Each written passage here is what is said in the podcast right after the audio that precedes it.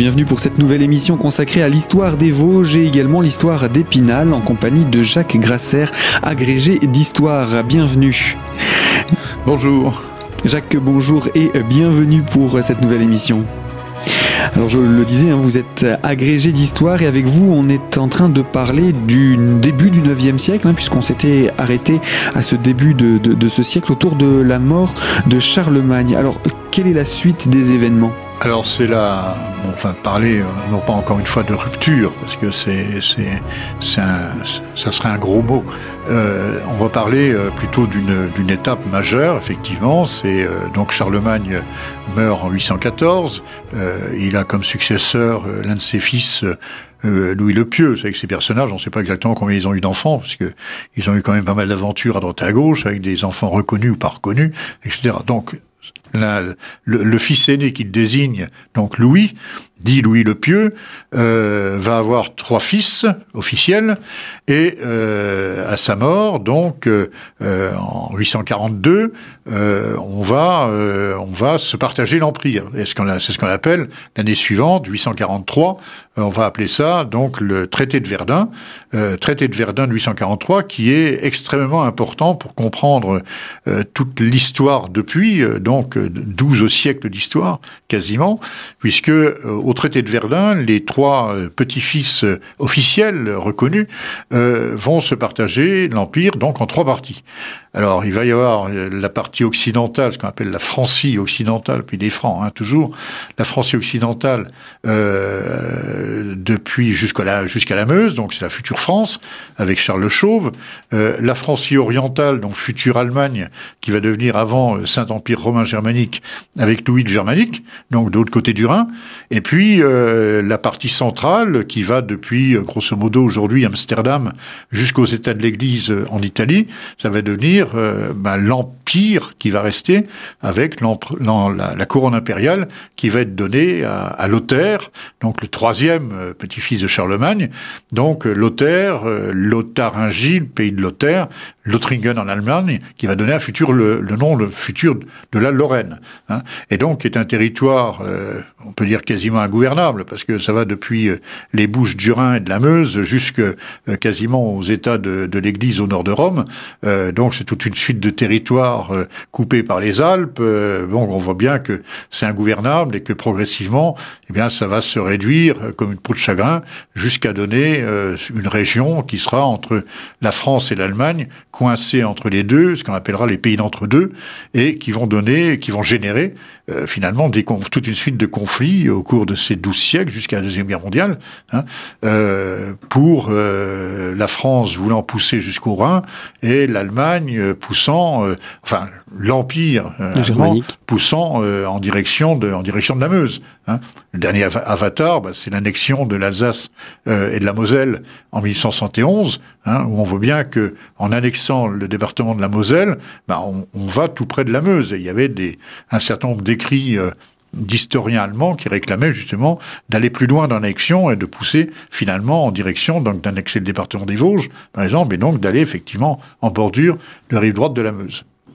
Donc voilà, une histoire qui, en 843, va déjà placer les bases de ce qui va être une division qui va persister bah, qui va perdurer jusqu'au XXe siècle, euh, qui va perdurer jusqu'après la Deuxième Guerre mondiale, euh, jusqu'au moment où, euh, on a parlé d'ailleurs récemment, euh, la euh, a été gouvernée par des Français après la Deuxième Guerre mondiale et où il y a eu un, un référendum donc pour savoir si la Sarre allait rester française ou rester allemande. Hein, ça passé il y, a, il y, a, 60 ans. Hein, c'est pas c'est pas quand même très vieux tout ça. Hein. Et puis euh, euh, le traité de l'Élysée, euh, donc 1963, entre le chancelier Adenauer et le président de Gaulle, qui met fin à ces douze siècles de division, de rancœur. Alors qu'il faut là encore une hein, parce que la France est un pays fortement centralisé depuis cette époque-là, alors que l'empire germanique, le Saint-Empire romain germanique, n'a pas du la même centralisation. Hein, donc il ne faut pas imaginer que ces deux, deux forces qui s'opposent, ça, ça le sera au 19e siècle, mais pas avant. Alors justement, on aura l'occasion avec vous de découvrir cette histoire ces, ces, ces grandes périodes, puisqu'il va y avoir des guerres, mais aussi des périodes de paix au milieu de ces douze siècles.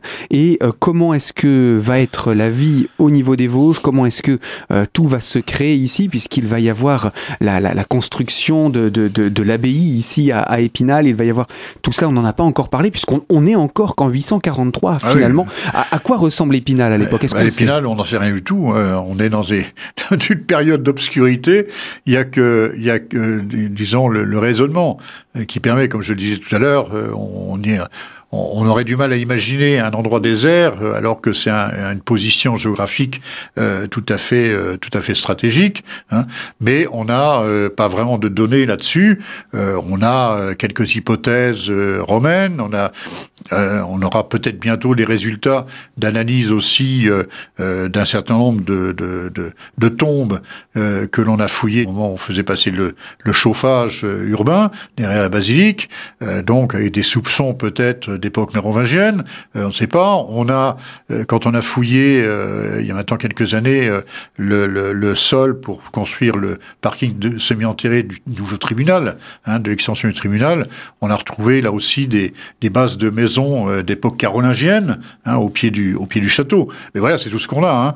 Hein. on sait que dans les premiers textes parlant d'Épinal à la fin du Xe siècle, on fait toujours allusion à un château effectivement la présence d'un château euh, à Épinal, hein, ce qui est normal, euh, encore une fois, pour la position euh, militaire occupée par la, la, colline du château. Mais c'est tout ce qu'on a. Hein, voilà, on commence à avoir des siècles, des, des on commence à avoir des écrits euh, sur euh, la ville euh, qu'à partir de la fin du Xe siècle.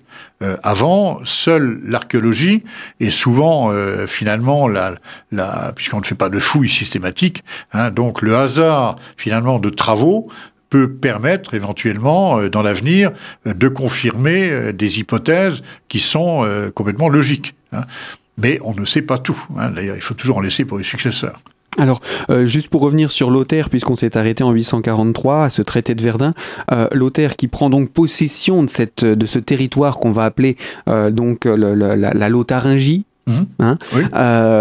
Lui va s'installer où? Est-ce qu'on sait? Est-ce qu'il va ah ben, plutôt sur de... le secteur de Metz Encore une fois, il n'y a pas de, a pas de capitale hein, mmh. jusque euh, pratiquement jusqu'au XIIe siècle, les souverains se baladent. Hein, ils se baladent d'une villa à l'autre. Hein, si on parlera encore de villa comme à l'époque romaine, euh, donc des villas fortifiées, euh, certes, euh, ou d'une ville à l'autre. Hein, mais il n'y a pas de, il y a, y, a, des résidences parfois un peu plus permanentes que d'autres, hein, mais on n'a pas de véritablement de, de capital assumé. Hein, C'est seulement à partir de Philippe Auguste que Paris va se dégager complètement et définitivement. Hein, mais avant, on, on se promène hein, euh, un peu partout, donc il n'y a pas véritablement de, de, de, capitale, même si on a les vieilles villes euh, d'origine romaine, comme Metz, comme Thionville, hein, Aix-la-Chapelle, qui sont sur cet axe-là euh, de la Lotharingie. Et qui, elles, vont continuer à exister, à se développer à... Bah, se développer, oui, c'est un grand mot. On va, on, ça va être pendant encore des siècles des, des, des petites villes, des villes qui se sont contractées après, après l'Empire romain. Voilà donc pour euh, cette présentation euh, donc de l'histoire de notre région que l'on découvrira encore hein, cette période après euh, sous Lothaire, cette division du royaume de Charlemagne. Qu'est-ce que cela va apporter de plus ou de moins? Eh Bien, je propose qu'on se retrouve très bientôt avec vous, Jacques Grasser. Merci. Au revoir. Au revoir.